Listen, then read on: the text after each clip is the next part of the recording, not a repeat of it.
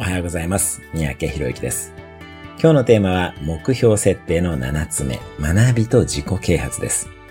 人が幸せを感じる重要な要素が自己成長です。ぜひ学びや成長の計画を立ててください。ご自身のライフビジョンやキャリアビジョンに合うものがもちろんいいんですが、純粋に、ああ、これやってみたいっていうような心の声を大事にしてみてください。何かを学びたいという気持ちに理由はいりません。ワクワクするものを選んでください。また、学びにおいては何を学ぶかという対象よりも誰から学ぶか、誰と学ぶかということがとても大切です。実際に学びたい場所に足を運んでご自身の直感も信じてください。学びのための時間とお金を設定しましょう。今日のおすすめアクションです。ご自身が学びたいものを3つほどぜひネットで検索してみてください。